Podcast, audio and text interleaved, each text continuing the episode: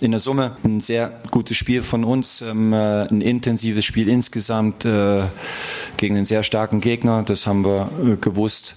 Ich bin froh, dass Dortmund nicht nochmal kommt.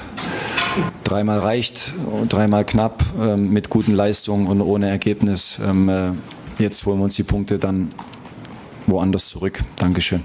Ja, am besten direkt am Mittwoch im Derby gegen den 1. FC Köln. Hier ist der Pfostenbruch, euer Qualitäts- und manchmal auch ja, Aggressionspodcast über Borussia Mönchengladbach. Wir melden uns nach der bitteren 1 zu 2 Niederlage gegen Borussia Dortmund.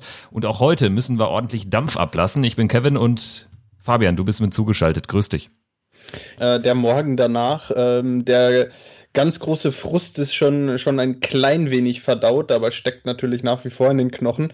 Viel Zeit bleibt natürlich nicht, du hast es gerade auch schon angesprochen, ähm, den äh, jetzt weiter hier Frust zu schieben, weil das Derby steht an. Und ähm, ja, das, äh, ich kann mich nicht erinnern. Ich glaube, es ist das erste Derby, was ich bewusst erlebe, was unter der Woche stattfindet. Also einmal war es Freitag, da hat Manish in der 80. Minute das 1 zu 1 gemacht. Das ist streng genommen ja auch unter der Woche, aber wir wissen, was du meinst. Also letztendlich wahrscheinlich eine Derby-Premiere, Gladbach gegen Köln am Mittwoch. Wir sprechen jetzt aber erst über das vergangene Spiel gegen Borussia Dortmund gestern am Samstagabend. Wir verlieren 1 zu 2 und sind ja zum wiederholten Mal leider vom Schiedsrichterteam ein bisschen veräppelt worden.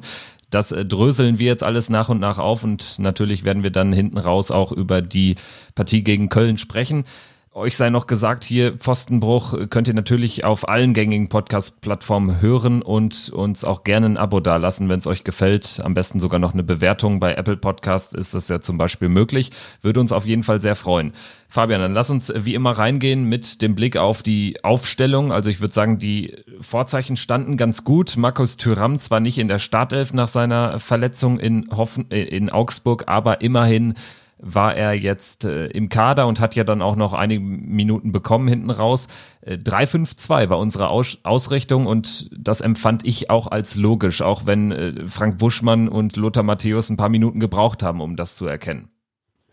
Ja, fand ich auch logisch äh, mit einem schnellen Dennis Zakaria, also als fast eine Art Libero gegen, gegen den, ähm, gegen den äh, ja, starken und gefährlichen Erling Haaland. Ähm, ja, Christoph Kramer rein für Tobias Strobel habe ich auch als logisch empfunden, konnte ich auch nachvollziehen. Ähm, Kramer, der zuvor in den Spielen, wenn er gespielt hat, aus meiner Sicht gute Leistungen abgeliefert hat und ähm, sich dadurch auch die Nominierung für die Startformation gegenüber Tobias Strobel verdient hat.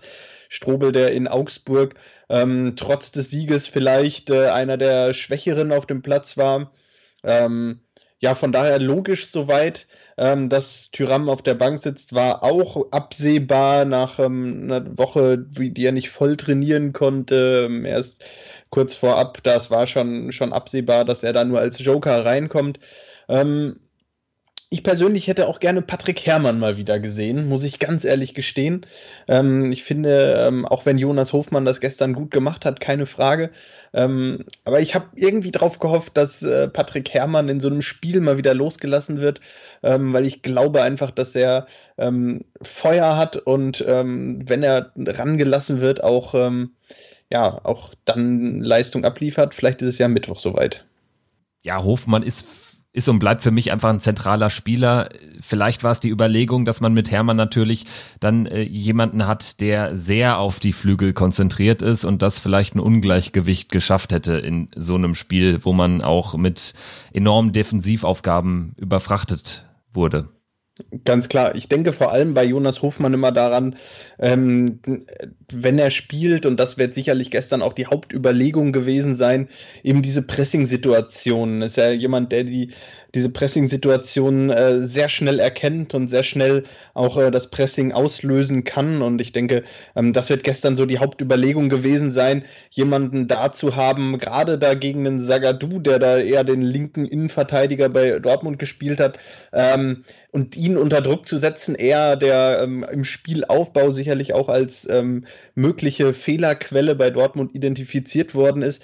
Und dagegen einen Jonas Hofmann zu setzen, halte ich schon für, schon für richtig. Nichtsdestotrotz, ähm, ja, gerade wenn wir dann über auch den frühen Rückstand sprechen, dann ist so ein Matchplan halt auch mal schnell über den Haufen geworfen und ähm, ja, dann ähm, nützt die beste Vorüberlegung am Ende auch nichts.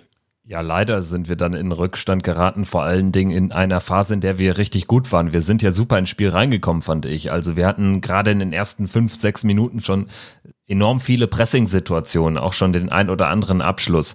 Dann aber plötzlich eben das 0-1 und auch das war ja unfassbar unnötig. Also das ist ja jetzt auch nicht durch dieses mega krasse Pressing der Dortmunder entstanden, sondern einfach in erster Linie durch ein ganz schlampiges Abspiel ja, lass uns einfach Gastgeschenk nennen. Ähm, Borussia Dortmund überhaupt nicht im Spiel gewesen bis dato. Ähm, Borussia sogar die Chance zur Führung gehabt durch Stevie Leiner, die auch so ein bisschen für mich jetzt in der Nachbetrachtung des Spiels vergessen wurde, wo er auf einmal frei vor Roman Bürki auftaucht. Schwer zu nehmender Ball, er kriegt ihn nicht an Bürki vorbei, dadurch eben diese Situation nur zu einer kleinen Fußnote geworden. Aber es war schon die erste Chance. Ähm, ich habe auch Borussia da sehr, sehr stark gesehen und ähm, Dortmund so ein bisschen von der Rolle. Dortmund war schon überrascht, wie aggressiv und wie, wie gut Gladbach äh, das macht und, und presst. Und ähm, ja, dann, man kann es ja wirklich nicht anders sagen. Es war relativ unbedrängt dieser Fehlpass von Stindel Richtung Neuhaus, der eben nicht Florian Neuhaus findet, sondern äh, Erling Horland. Ähm, ja, und ähm, dann war es gut gemacht auch von Hazard. Ne? Also das muss man natürlich dann auch klar. ihm zugestehen. Er macht das dann aber auch einfach gut. Äh, Torgan Hazard, der irgendwie die Chance schon verpasst haben schien, sich dann aber nochmal dreht und wendet. Und dann sah man ganz schön in einer Hintertorkamera, dass Jan Sommer den Ball einfach die Millisekunde zu spät sieht, weil die Sicht verdeckt war. Dann kommt er eben nicht mehr ran und dann war es der perfekte Abschluss aus Dortmunder Sicht. Ja, ähm, da kann man natürlich auch Jan Sommer überhaupt keinen Vorwurf machen. Das war wirklich ähm, ja, ähm, einmalig getroffen. Der Ball schlägt direkt neben dem linken Pfosten ein. Leichte Drehung, äh, leicht ins Eck geschlänzt. Ähm, das war einfach, war gut gemacht. Ja, es ist so ein bisschen, so ein bisschen bitter natürlich immer, wenn ein ehemaliger Borusse ähm, gegen Borussia trifft. Das ist, äh, sind dann immer die Momente, äh, wo man dann wieder weiß, warum man irgendwie wütend ist, wenn, wenn ein Borussia innerhalb der Liga wechselt. Ja, ganz genau. Ich bin auch immer froh, wenn die dann ganz woanders spielen. Das ist immer ein bisschen einfacher, weil tatsächlich, und da kommt auch Dobby, unser Gastmoderator, gleich noch drauf zu sprechen, gefühlt ist es ja äh, recht häufig, dass dann irgendwie so die, die alten Granden gegen uns dann treffen. Hazard hatte ja sogar schon äh, in der Liga war es ein Tor gemacht, das ist dann zurückgenommen worden, aber ja, jetzt trifft er zum ersten Mal im Kalenderjahr 2020 und das denkbar im falschesten Zeitpunkt. Ähm, ja, falsch war der Zeitpunkt auch äh, des Gegentores. Es gibt eh keinen richtigen Zeitpunkt, aber das war halt eher so ein kleiner Showstealer in dem Moment. Die Luft war ein bisschen raus, also dieser, dieser, dieser Anfangsdruck wurde dadurch je unterbrochen. Wir haben uns dann, ich würde sagen, ins Spiel zurückgearbeitet, kann man sagen. Wir hatten mit Rami Benzebaini einen Abschluss, der fast äh, zum 1 zu 1 geführt hätte. Dann allerdings gab es einen zweiten Nackenschlag. Die Verletzung von Dennis Zakaria nach gut einer halben Stunde. Das war natürlich dann auch nochmal ziemlich bitter und passte irgendwie in den gestrigen Abend. Auch wenn man jetzt zumindest leichte Entwarnung vernehmen kann, so dass es irgendwie nichts ganz gravierendes ist, also kein Bruch oder so. Er wird aber natürlich gegen Köln, was heißt natürlich zu 99 Prozent noch nicht dabei sein. Ja, genau. Also die Minuten danach, ich habe es auch so empfunden. Ähm, ich wusste sofort nach dem Tor, wusste ich, scheiße, das war jetzt äh, genau das, was eben nicht passieren durfte. Wir kennen ja alle Lucien Favre ähm, nur zu gut aus seiner Zeit bei Borussia. Und ähm, wenn man eines weiß, dann ist, dass es enorm schwer ist, gegen Mannschaften von Lucien Favre ähm, ein Spiel nochmal umzubiegen, weil ähm, das passt natürlich eins zu eins zu dem Fußball auch von Lucien Favre, auch dieses gezielte mal wieder zurückziehen und ähm, defensiv gut stehen, auf die ein oder andere schnelle Umschaltsituation lauern und da hat Dortmund natürlich auch die perfekten Spieler für, ähm, für diese Umschaltsituation. Da muss man sogar sagen, dass Borussia die gestern gerade in der ersten Halbzeit ähm, zu Anfang noch perfekt aus dem Spiel nehmen konnte. Von Erling Haaland war nichts zu sehen. Ähm, und das muss ich dann ähm, Borussia einfach wieder hoch anrechnen und sagen, das war klasse. Ähm, da Dortmund nicht, äh, nicht noch stärker gemacht zu haben, sondern ähm, ja, so eine gewisse Phase überstanden zu haben und dann ähm, ja, doch kurz vor der Pause auch noch ein paar Chancen, gab es ein paar Chancen, wo durchaus hätte das 1-1 äh, auch vor der Pause fallen können. Ja, und, und da bin ich ganz klar in meiner Meinung, wir hätten einen Elfmeter kriegen müssen in der 45. unmittelbar vor der Pause, als Jonas Hofmann zwar abseits des Balles von den Axel Zagadou umgefräst wird in einer Art und Weise, die A unfassbar unnötig ist und B auch wirklich äh, ein klares Foul darstellt für meine Begriffe da ist es dann so gewesen, dass sich Stegemann das Ganze nicht mal mehr anschaut, weil eben der Video Assistant Referee im Kölner Keller offensichtlich gesagt hat, nö, ist nix, was man sich nochmal anschauen müsste. Und das kann ich nicht verstehen. Also meiner Meinung nach sollen sie den Kölner Keller einfach dicht machen. Das zeigt wieder, wie damit umgegangen wird. Es ist, es ist nur noch blanker Hohn für meine ja. Begriffe. Es ist natürlich eine, eine, eine, leichte Willkür irgendwo da. Ich meine, seine Aussage wird sicher gewesen sein, ähm, dass es aus seiner Sicht, aus Sicht des Videoschiedsrichters, eine 50-50-Situation war. Ich denke, dass er es so wahrgenommen hat und dann Stegemann bestätigt hat, naja, es ist eine 50-50-Situation, den kann man geben. Aber ich denke, er wird ihm gesagt haben, man kann seine Sicht auch vertreten. Und das ist, ähm, das ist schwierig. Ich finde, das ist genau dieser Grau diese Grauzone bei diesem Videobeweis, ähm, die einfach schwierig ist. Ein anderer Videoschiedsrichter hätte vielleicht gesagt, na, schau es dir nochmal an. Und ähm, das liegt dann einfach ganz, ganz stark in der Wahrnehmung des einzelnen Schiedsrichters. Und ähm, ja, da muss man dann sagen, da gibt es kein, kein Schwarz oder Weiß. Ähm, mit einem anderen Videoschiedsrichter hätte, ähm, hätte der wahrscheinlich, hätte er vielleicht dann das Signal gegeben, ja, okay, schau es dir an und vielleicht wäre Stegemann dann zur Entscheidung gekommen, okay, es ist ein Elfmeter. Ja, hätte, hätte, ähm, oder wie Lothar Matthäus sagt, wäre, wäre Fahrradkette. ähm, es ist am Ende so, wie es ist und leider wird der Elfmeter nicht gepfiffen. Für mich auch bitter, weil ich auch denke, dass man ihn, wie Lothar Matthäus es in der Halbzeit gesagt hat, eher geben muss als kann. Ja, das ist eine gute Aussage gewesen, die teile ich absolut.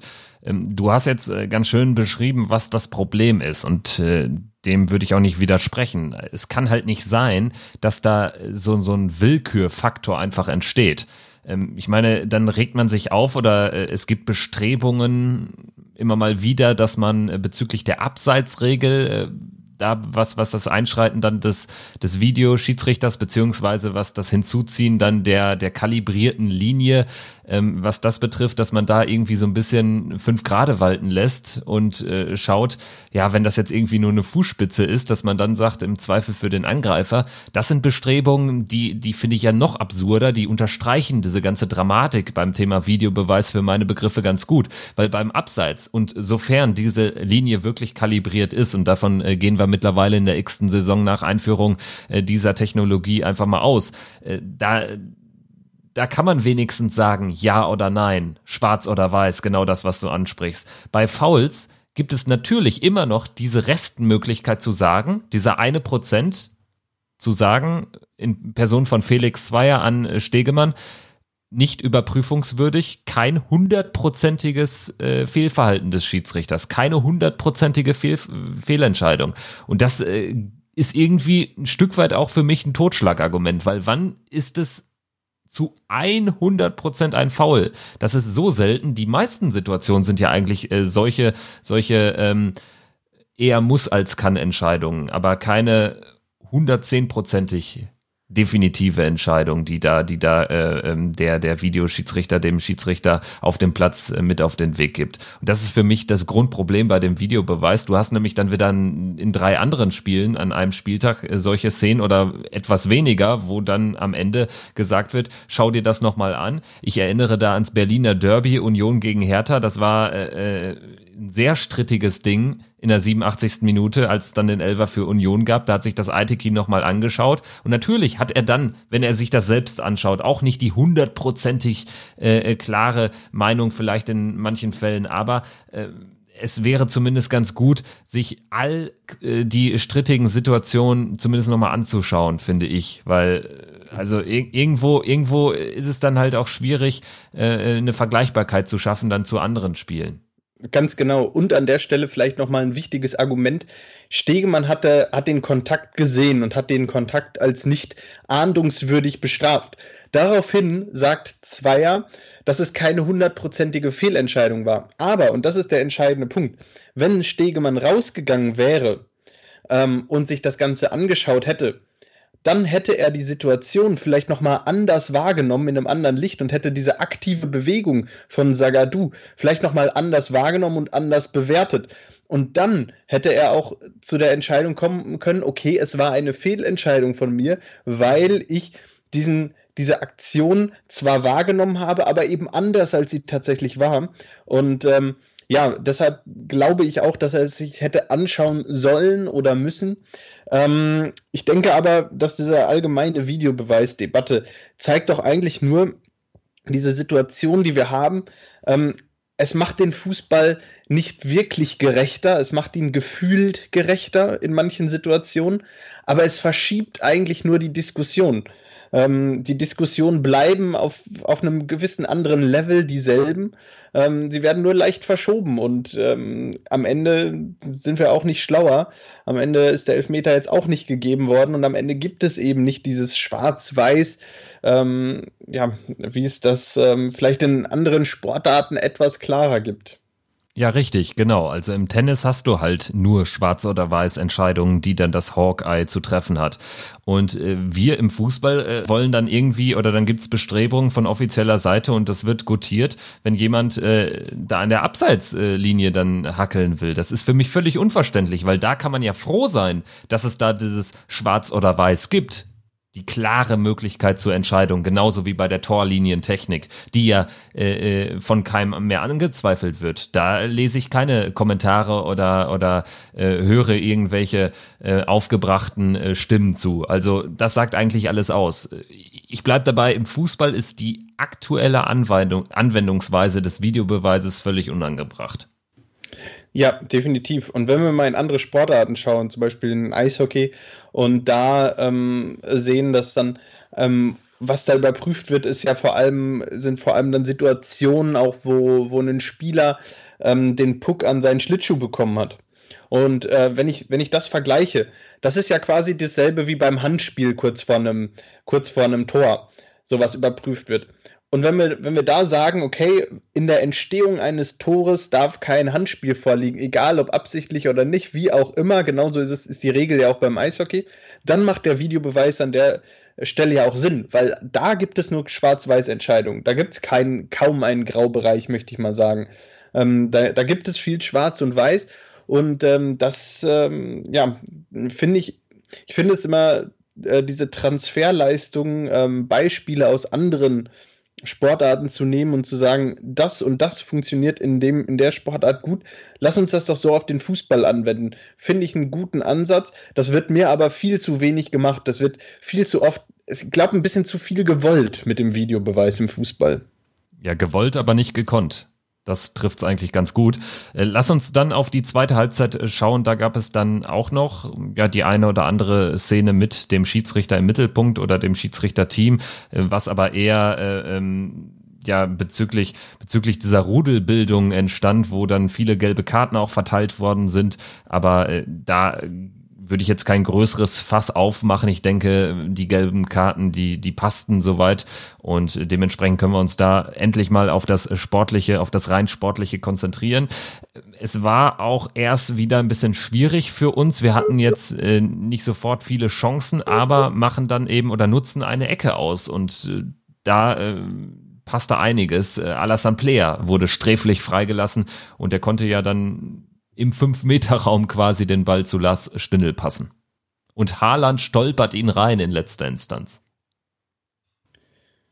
Ja, ich fand die ersten Minuten im zweiten Durchgang eigentlich ganz, ganz gut. Ähm, vor allem von der Körpersprache, auch wenn nicht die zwingenden Aktionen dabei rausgekommen sind, habe ich direkt gemerkt, nach, äh, direkt nach der Pause, dass irgendwie die Körpersprache da ist. Und ähm, ja, dann war es auch gut, dass es letztlich, ähm, und wenn es nur eine Standardsituation war, Aber es war wichtig, dass man sofort äh, da auch zurückschlagen konnte. Und ähm, für mich war das eigentlich ein sehr guter Start dann in die zweite Halbzeit natürlich mit dem, mit dem Ausgleich. Und an der Stelle hatte ich Hoffnung, ähm, dass man das Spiel auch positiv bestreiten kann. Muss dann aber ganz ehrlich sagen, so zwischen der 55. und ähm, 70. Minute habe ich auch die stärkste Phase dann aber von Borussia Dortmund gesehen. Ja, sie haben, äh, ich würde sagen, so fünf Minuten nach dem 1 zu 1 gebraucht, um das Spiel wieder auf ihre Seite zu bekommen. Es gab da durchaus mal in der einen oder anderen Situation nach dem Ausgleich auch noch Platz in der, in der Umschaltbewegung für uns, konnten da jetzt aber kein Kapital rausschlagen oder uns äh, größere Chancen noch erspielen. Und dann kam Dortmund wirklich brutal stark auf. Und das war für mich die klar beste Phase des ganzen Spiels äh, von Borussia Dortmund. Und ja, Hakimi nutzt dann diese Phase auch in der etwa 70. Minute zum 2 zu 1 und macht da auch einfach gut dann letztendlich. Wir sind da vielleicht ein Stückchen nicht abgewichst genug, weil es lag ein Spieler der Dortmunder am Boden. Es war Erling Haaland, der sich krümmte nach einem Zweikampf, der aber, glaube ich, den man so auslegen kann. Da hat keiner einen Foul gemacht. Ich glaube, es war Ginter im Luftkampf mit Haaland. Da hat keiner einen Foul gemacht. Das war schon okay, das laufen zu lassen. Dann geht der Ball raus auf Haaland und irgendwie, ja, diese, Hakimi. diese, auf, auf, auf, auf Hakimi, diese eine Sekunde, die wir da gebraucht haben, um uns auf den ballführenden Spieler zu konzentrieren, die war ausschlaggebend. Und dann auch Jan Sommer rutscht auch noch halb weg und hat dann auch nicht so die ideale Position, um so einen Schuss abzuwehren, wird dann auch noch getunnelt. Also ja, da ging einiges schief, auch ähnlich wie beim 0-1 fast schon. Ja, ich möchte es, ich möchte es wieder ähm, mal Gastgeschenk nennen. Das ist eben dieses, dieses kleine bisschen, es ist vielleicht ähm, dann auch zu nett in der Situation. Da machen, da machen sich die Spieler von Borussia Sorgen um den da liegenden Erling Haaland, während sich seine eigenen Teamkollegen gerade nur damit beschäftigen, wie sie den Ball ins Tor bekommen. Und da muss ich sagen, mein Gott, da muss man einfach ein bisschen mehr auf der Höhe sein. Da muss man einfach mal den äh, sich vor Schmerzen krümmenden Erling Haaland einfach ignorieren. Ähm, Wenn es jetzt irgendwie was lebensbedrohliches gewesen wäre, dann hätte der Schiedsrichter unterbrochen. Hat er nicht gemacht. Und sich darauf zu verlassen, dass die Dortmunder ähm, dann den Ball ins Ausspielen, ist halt einfach ein wenig zu naiv und blauäugig und demnach ist es auch wieder ein Gastgeschenk und ja, wenn man in einem Spiel zwei Geschenke an Borussia Dortmund verteilt, dann wird es halt schwer.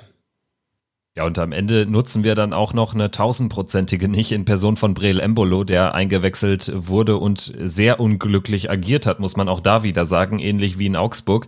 Er steht da frei vom Kasten und streichelt den Ball eher, ohne ihn jetzt reinzuwichsen, auf Deutsch gesagt, auf Fußballdeutsch gesagt.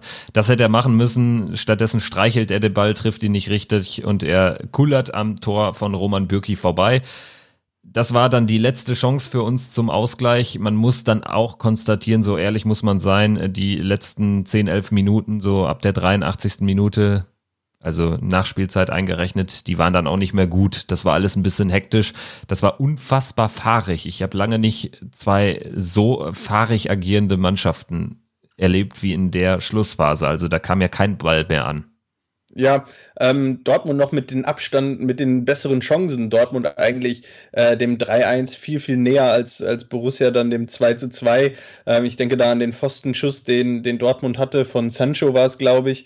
Ähm, dann Haaland. die Chance Haaland. von Haaland, den er ähm, in ungewohnter Manier weit, weit über den Kasten setzt.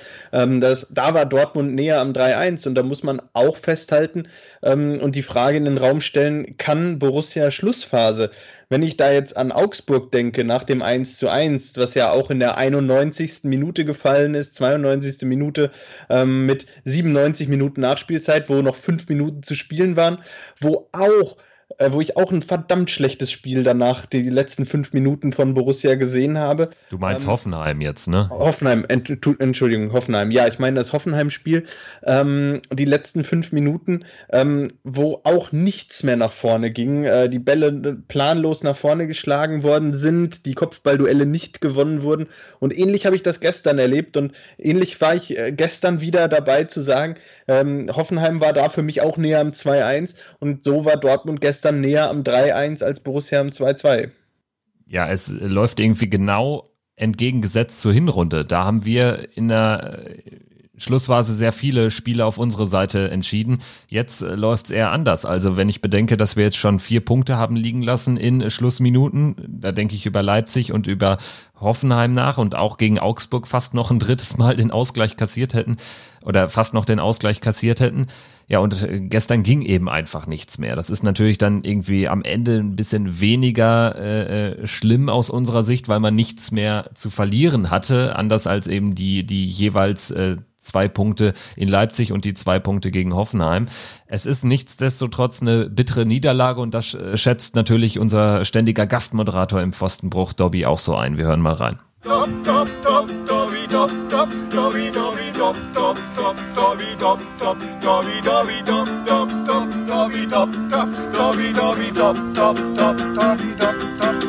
Ach, was für ein Spiel gegen unseren, ja, Angstgegner. Wir haben jetzt zehnmal hintereinander verloren gegen Dortmund. Obwohl ich sagen muss, wir haben ein gutes Spiel gemacht. Wir haben kein schlechtes Spiel. Wir sind gleich von Anfang an raufgegangen haben versucht, gleich das Heft in der Hand zu nehmen, das Spiel zu dominieren, aggressiv vor allen Dingen, was auch gut gelungen ist und dann außen nichts trifft. Hazard hat er wunderbar gemacht, muss ich zugeben. Allein die Annahme, die Drehung, wie er die zwei ausspielen lässt, dann mit den anderen Fuß abschließt, ins lange Eck schiebt. Mal eine Frage, wie oft oder wie viele Eckspieler von uns treffen eigentlich immer gegen uns? Ich habe immer das Gefühl, jeder, der wechselt, der, der spielt gegen uns und der trifft dann. So, ansonsten, dann war, natürlich waren wir wirklich geschockt, das hat man gemerkt, Dortmund war da auch wirklich besser. Nur wir hatten auch unsere Chancen. Ja. Und wenn man ganz ehrlich ist, in der Halbzeit, sorry, ich verstehe das immer noch nicht, ein ganz klarer Elfmeter für mich. Ja, das Foul, oder ich auch in, oder vorher, Ben Sabiini hatte da die Chance, trifft leider nicht. Ich sag, wir hatten unsere Chance und der Elber war klar, richtig klarer Elber da muss der Videoassistenz eingreifen, weil äh, der, der, der Zagadou, der geht einfach nur, nur noch in den Hoffmann rein. Für mich, und ich gehe sogar noch weiter, letzter Mann, auch dementsprechend rote Karte. Also da wurde richtig, wir wurden richtig da verpfiffen. Und das kann es nicht sein. Das ist schon wiederholt Male so. Und das finde ich echt zum Kotzen. Dann brauchen wir kein Videoassistenz, habe ich schon so oft gesagt. Dann lass die Scheiße sein. Weil jeder, irgendwann wird über, über, immer, immer überprüft, da oder da, wo man gar nicht denkt, ey, wieso überprüfen die das? Und da wird nicht mehr reagiert, nicht mehr überprüft. Absoluter Witz. Der stellt den Bein, geht der Bein fährt raus, er lässt ihn einfach stehen und über sein, seine Klinge springen, wie man so schön sagt. Ist letzter Mann rot, Elber, ganz klar, mehr gibt es nicht zu sagen. Zweite Halbzeit gehen wir super raus, erholen uns gut, machen das 1-1 voll verdient, ganz schnell. Und leider waren wir aber dann viel zu passiv kam nicht mehr richtig ins Spiel. Komischerweise, die sind nicht mehr richtig aggressiv gewesen nach vorne. Das Tempo hat gefehlt. Und Dortmund war clever, hatte 2-1 gemacht. Wir hatten auch wieder unsere Chancen. Aber im Endeffekt muss man sagen, ich fand ein Unentschieden wäre absolut verdient gewesen. Wir haben mal wieder verloren. Dank, ja, kann man sagen, dank 13 Leute, 11 Dortmunder plus dem Schiri, plus dem Videoassistenten, gegen 13 Mann zu spielen unverdient verloren. Wir waren gut, nicht besser, mindestens gleichwertig und ein Unentschieden wäre absolut verdient. Ist halt so, können wir jetzt nicht ändern. Das Einzige, was ist, Mund abwischen. Wir freuen uns alle auf Mittwoch. Endlich mal unser Lieblingsgegner. Wir gewinnen das Spiel. Und dann sieht die Tabelle wieder richtig, richtig toll aus. In diesem Sinne, schönen Start in die Woche. Ich werde auch bald hier aus dem Krankenhaus kommen. Gruß, euer Dobby. Ja, am Ende doch noch eine gute Nachricht. Sensationell. Dobby kommt bald aus dem Krankenhaus. Soweit, so gut. Ja, ich denke, er liegt da absolut richtig. Ein Punkt wäre für beide Mannschaften das gerechte Resultat gewesen. Kann man es so bilanzieren am Ende? Ja, wir haben es ja letzte Woche, um das Ganze abzuschließen, wir haben es ja letzte Woche eigentlich gesagt, du musst, wenn du gegen Dortmund gewinnen willst, du weißt, dass Dortmund drei, vier, fünf Chancen bekommen wird. Du musst da hoffen, dass ähm, das Quentin Glück auf deiner Seite ist und, und Dortmund den einen oder anderen Fehlschuss hat. Das war in der Nachspielzeit der Fall. Ähm, und vorne musst du aus den vier, fünf Chancen eben zwei, drei Tore machen. Äh, vorne hat Borussia aus den fünf Chancen keine zwei, drei Tore gemacht, sondern nur eins und hinten zwei Gastgeschenke verteilt und dann reicht es am Ende eben nicht, auch wenn mehr drin gewesen wäre, vielleicht mehr auch verdient gewesen wäre. Ja, und um das abzuschließen, Matthias Ginter geht damit äh, Dobby konform. Er sagt, wir waren gut, aber nicht gut genug, um Dortmund und die Schiedsrichter zu schlagen. So wird er im Kicker zitiert. Und ich denke, das trifft's ganz gut. Fabian, dann würde ich sagen, wir äh, schauen jetzt noch mal auf ja, so die vergangenen äh, Wochen. Wir hatten jetzt in der Augsburg-Folge das Ganze noch nicht thematisiert, aber das Ganze hat ja auch eine viel längere Geschichte. Es hat auch noch enorm hohe Wellen geschlagen dann im Verlauf des letzten Spieltags und ja auch an diesem Spieltag. Die Rede ist ganz klar natürlich von den Anti-DFB-Protesten. Ich muss sagen, das war, was das betrifft, eine sehr gute Leistung der Fanszene in Deutschland an diesem Wochenende. Das waren eben nicht die platten Sprüche gegen Hobbs, sondern sehr intelligente Aussagen und äh, das eine oder andere Plakat hat mir da wirklich ganz gut gefallen. Ja, das Ganze hatte sich natürlich ähm, auch schon in der, in der letzten Woche irgendwie zu einem Konflikt entwickelt, der mich letzte Woche sehr, sehr erschüttert hat aus Sicht der, der Reaktion auf diese, ähm, auf diese ähm, Äußerungen der Fans sehen. Mm, das war mir alles viel, viel, viel zu hart. Und auch die Reaktion des DFB, der Vereine, der Verantwortlichen, das war mir eine Nummer zu hart. Und ja, genau das kam an diesem Wochenende ja auch in den Fanszenen zu Sprache. Ähm, Tote in Katar, Rassismusvorfälle. Aber wenn der Milliardär äh, sich beschwert, dann, dann springen alle ähm, das so von vielen Fans sehen, äh, die, ähm, die Kernbotschaft auch an diesem Wochenende und das ist ja durchaus richtig und die, die Kritik, die muss sich der DFB definitiv gefallen lassen. Und ähm, ja, ganz, ganz klar. Angefangen hat das Ganze ja schon unter der Woche. Ich fand äh, mit einem äh, sehr, sehr kreativen und äh, guten Protest auch von Eintracht Frankfurt im DFB-Pokal gegen Werder Bremen. Ähm, da ging das Ganze ja so ein bisschen in die erste Runde, möchte ich sagen. Dieser ähm, ähm, aus dieser reinen Provokation der letzten Woche heraus jetzt in einen kreativen Protest über. Ähm, ja, fand ich einen sehr guten Umgang und ich finde, ähm, äh, die, ähm, die größeren Sympathien haben jetzt in den letzten zehn Tagen dann doch auch wieder die äh, Fanszenen für sich gewinnen können und eben nicht die Vereinsvertreter. Ja, und um im Fußballsprech zu bleiben, die haben jetzt so ein bisschen das Momentum auf ihrer Seite. Die Reaktion war einfach besser jetzt äh, nicht weiter mit plumpen Aktionen nachzulegen oder sogar mit äh, strafrechtlich relevanten Aktionen nachzulegen, sondern eben mit intelligenteren Aktionen und ja, man sieht einfach beim DFB ganz gut, der ihr lichtet irgendwie so durch den, durch den luftleeren Raum, äh, verhängt dann eine Stadiondurchsage beim Spiel Union gegen Wolfsburg für äh, Verbandskritik, die man hinterher oder dass man hinterher auch hat einräumen müssen, dass das einfach zu hart war. Und man lässt natürlich auch ein bisschen die Schiedsrichter alleine. Also für die ist das jetzt auch eine weitere Komponente, die die beachten müssen, die auch nicht so einfach zu beachten ist, weil auch da ist es ähnlich wie beim Videobeweis. Du weißt eigentlich nicht genau, was ist jetzt äh, ähm, Durchsage relevant oder was setzt jetzt den Drei-Stufen-Plan wirklich in Gang? Und da helfen auch äh, so ein paar Pressemitteilungen des DFB für meine Begriffe nicht weiter. Also es, äh, täte ganz gut, wenn man äh, sich auch mal darauf besinnt, äh, wie wichtig diese Fußballkultur in Deutschland für das, äh, ja, für die Liga, auch für das Produkt Bundesliga ist. Ja, genau ist ja auch auf der einen Seite richtig. Ich meine, ähm, ein Fadenkreuz an der Stelle ist erstmal, ist, kann erstmal als Drohung gewertet werden. Ähm, dass man da einen Gesamtkontext auch zu sehen muss, ist, ist denke ich, auch klar. Und ähm, ja, ich denke, das haben auch viele Vereinsvertreter erkannt, dass sie sich da vor ein, zwei Wochen auch stark verrannt haben. Auch einen, einen Jochen Schneider, der von Schalke, der sehr aggressiv darauf eingegangen ist. Ähm, und ähm, auf der anderen Seite mit Clemens Tönnies, dem Boss von, von Schalke, eben äh, vor ein paar Monaten längst nicht so streng umgegangen ist wie da mit den Fans, obwohl der Rassist, sich rassistisch geäußert hat. Ähm, und äh, da muss man auch ganz klar sagen, die Schalke-Fans haben es auch so formuliert, wer im Glashaus sitzt, sollte nicht mit Stein werfen.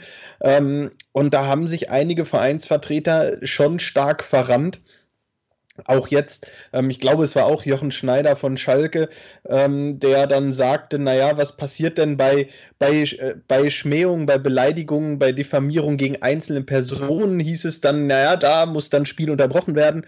Ähm, wenn aber ein, ein Gesang erfolgt. Also wenn jetzt äh, eine handelnde Person in einem Fangesang beleidigt wird, dann hieß es so, naja, das ist dann situativ bedingt.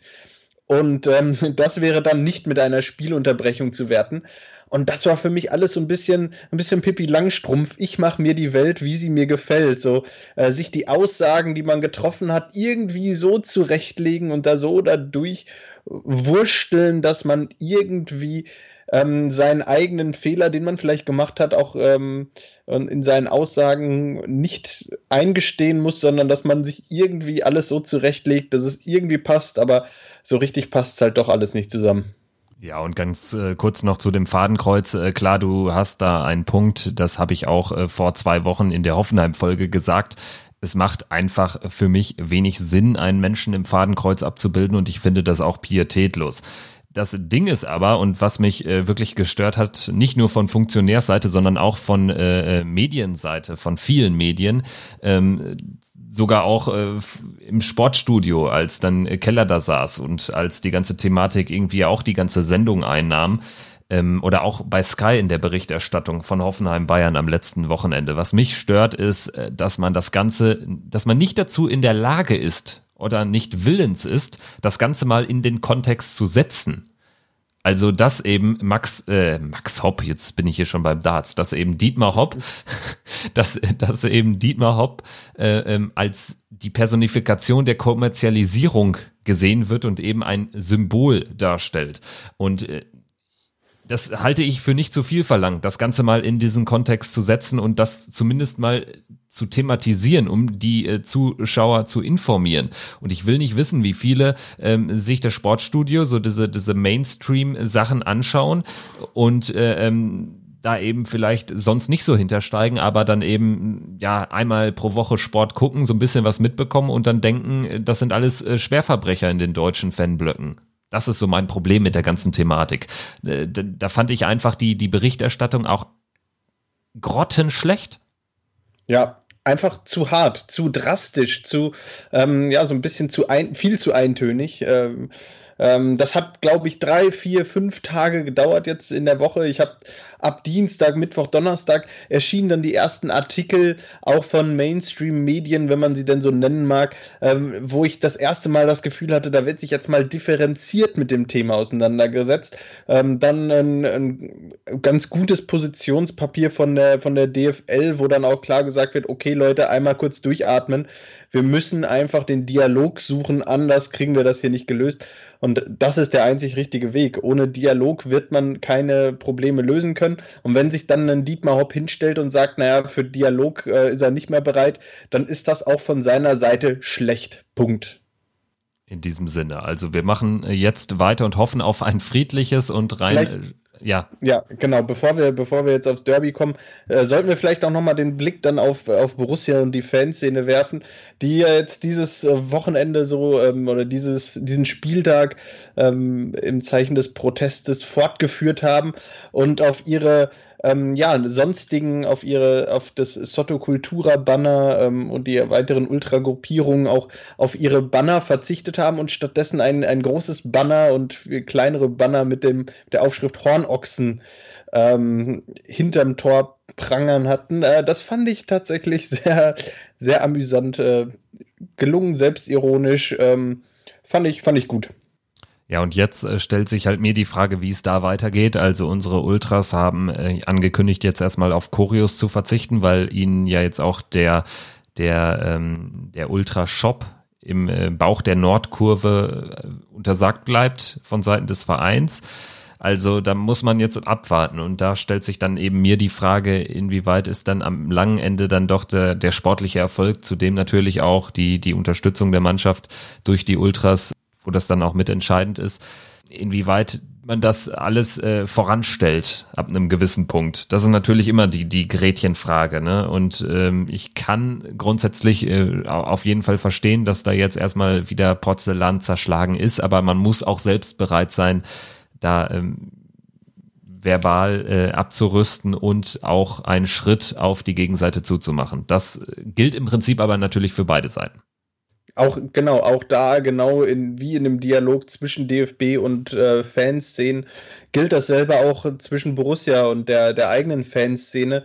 Und ähm, nicht nur Borussia und der eigenen Fanszene, sondern, sondern auch natürlich ähm, gerade bei Borussia auch insbesondere zwischen den Fangruppierungen, also zwischen den Ultras und den Normalos, den, den Kutten und ähm, ja, welche Gruppierungen es auch äh, sonst noch äh, in der Kurve gibt zwischen allen Beteiligten. Und ähm, das ist für mich äh, ganz entscheidend, dass da ähm, einfach ein Dialog stattfindet und dass da ähm, am Ende der Erfolg des Vereins über alles gestellt wird. Und äh, ganz wichtig wird jetzt das Derby sein am Mittwoch. Deswegen Sturmtief Sabine verlegte Derby gegen den ersten FC Köln. Wir haben eingangs äh, schon darauf verwiesen, werden jetzt äh, zum Ende dieser schon jetzt langen Folge noch die eine oder andere Minute darauf verwenden. Wir spielen gegen einen wiedererstarkten ersten FC Köln, der unter Markus Gistol, was haben wir alle gelacht, als der Trainer kam? Und da muss man ganz unspöttisch sagen, der hat diesen Verein zum Leben neu erweckt. Der ist nicht nur aus dem Abstiegskampf raus, sondern jetzt mittlerweile schon äh, der Europa League gar nicht mehr so ganz weit entfernt. Acht Siege aus zehn Partien. Da kommt ein wirklich starker 1. FC Köln auf uns zu, was mich aber trotzdem nicht unoptimistisch macht. Also die Derby-Historie spricht ja ganz klar für uns. Ja, ähm, ich glaube auch, ich erwarte Köln tatsächlich auch von der Spielanlage ähm, sehr mutig, sehr offensiv, sehr, ähm, ja, so ein bisschen ähnlich wie Dortmund. Vielleicht ähm, gerade vorne, vorne im Pressing ähm, noch ein Tick aggressiver als Dortmund jetzt und äh, noch, ein, noch ein bisschen, noch ein bisschen ähm, schärfer eingestellt natürlich. Und ähm, es wird einfach wichtig sein, da die Ruhe zu behalten, ähm, die erste Pressinglinie zu überspielen und ähm, dann werden sich da auch Räume ergeben gegen Köln. Köln wird mitspielen. Ähm, es wird sicherlich ein offenes Spiel. Ich glaube auch, dass Köln zu drei, vier Chancen kommt. Ähm, da muss man vielleicht auf der einen Seite auch da wieder ein bisschen das Glück auf der, auf der eigenen Seite haben. Ähm, aber und das gilt noch viel mehr als jetzt gegen Dortmund, sollte Köln in Führung geraten, ist das kein Grund zur Panik, weil ich glaube, dass Köln, und das haben sie in den Spielen jetzt gegen, ähm, gegen die Bayern und gegen Dortmund gezeigt, dass sie gegen starke Gegner auch hinten wieder anfällig sind, immer mal wieder, weil, weil sie auch weil sie auch in den, in den entscheidenden Situationen, wenn sie ins Pressing gehen, wenn sie, wenn sie offensiv stehen, dann bieten sie auch Räume an. Und das bedeutet, dass Borussia auch zu Chancen kommen wird. Es werden fünf, sechs, sieben Chancen, es wird fünf, sechs, sieben Chancen geben in dem Spiel. Da bin ich fest von überzeugt. Und ähm, an der Stelle kommt es darauf an, die Chancen zu nutzen und eben den Kopf nicht zu verlieren, auch wenn Köln in Führung geraten sollte, bin ich mir sicher, dass die Chancen kommen und dass Borussia das Spiel gewinnen kann. Ja, definitiv. Es wird sich was anbieten, da, dass wir da Chancen äh, bekommen. Also wenn man sich die Kölner Abwehr anschaut, dann sieht man nämlich eben ganz klar äh, Borno, Esibue, äh, Schmitz äh, ähm, und wie sie alle heißen Leistner oder Jorge Mere, wer auch immer dann da spielt, Sichos ist ja, glaube ich, noch verletzt, äh, dann sieht man natürlich auch, dass die einfach gerade einen super Lauf haben und auch sehr davon leben, dass sie einfach dann in vielen Partien früh in Führung gehen und dann äh, so eine Partie sich natürlich auch leicht, leichter spielen lässt. Für mich ist und bleibt diese Abwehrreihe auch nicht äh, jetzt irgendwie Weltklasse besetzt. Also ich glaube, da, da kommen wir schon das eine oder andere Mal durch, wenn wir da einen normalen bis äh, guten Tag erwischen. Ganz genau. Ähm, in diesem Sinne, ja, wir haben das Spiel ja schon wirklich einmal thematisiert in der Vorschau auch und, äh, und einmal alles besprochen. Ja, jetzt ähm, ist Sabine verzogen, jetzt ähm, grassiert am Niederrhein die, äh, der Coronavirus. Ähm, hoffen wir, dass äh, das Spiel gegen Dortmund stand auch wohl zeitweise mal auf der Kippe. Ähm, der Kreis Heinsberg, äh, ja, die Besucher aus dem Kreis Heinsberg direkt nebenan in Steinwurfweite äh, des Borussia Park quasi wurden gebeten, zu Hause zu bleiben. Ähm, das, die Situation wird natürlich nicht leichter. Jetzt kommt gleich direkt das nächste Heimspiel. Ähm, ja, hoffen wir mal, dass nicht am Mittwochmorgen auf einmal gesagt wird, wegen Corona Derby weiter verschoben und dass wir das ganze Spiel noch ein drittes Mal thematisieren müssen. Ich bin jetzt heiß und hoffe, dass das Spiel am Mittwoch um 18.30 Uhr über die Bühne gehen kann. Ja, wenn Corona das Einzige ist, um das wir uns Sorgen machen müssen, dann ist es ja um uns äh, trotz der Niederlage gegen Dortmund jetzt nicht ganz so schlecht bestellt. Ich würde sagen, Fabian, wir machen Haken hinter diese Folge und melden uns dann nach Ablauf der für uns langen englischen Woche nach dem Spiel in Frankfurt wieder. Das äh, folgt ja dann direkt auf das Derby.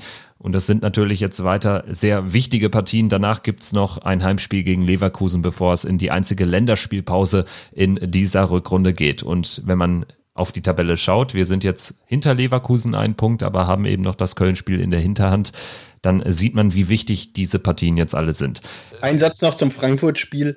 Ähm, ja, was er, also das behandeln wir jetzt total stiefmütterlich. Ich denke, selbstverständlich, ich denke, jeder wird es uns nachsehen, ähm, weil das Derby natürlich das große Highlight ist. Ähm, die Eintracht im Moment so ein bisschen schwankend, in Europa stark, in dem DFB-Pokal stark, in der Bundesliga, pff, naja, eher nicht so, eher schlagbar. Ähm, am Donnerstag hat die Eintracht auch da in der Europa League ein schwieriges Spiel. Wir jetzt aber auch mit der Doppelbelastung. Trotzdem bin ich optimistisch, wir können das Spiel in Frankfurt gewinnen. Wir melden uns nach dieser sehr ereignisreichen Woche. Man darf natürlich bei den Frankfurtern auch eben nicht vergessen, dass die auch wieder in der Europa League spielen. Also das ist wieder so ein Sandwich-Spiel und das kommt uns sicherlich auch ein bisschen entgegen. Insofern hoffen wir auf am besten sechs Punkte in dieser komplizierten, aber nicht unlösbaren Woche und melden uns dann nach dem Spiel in Frankfurt. Macht's gut, bis dahin, auf den Derby-Sieg. Ciao.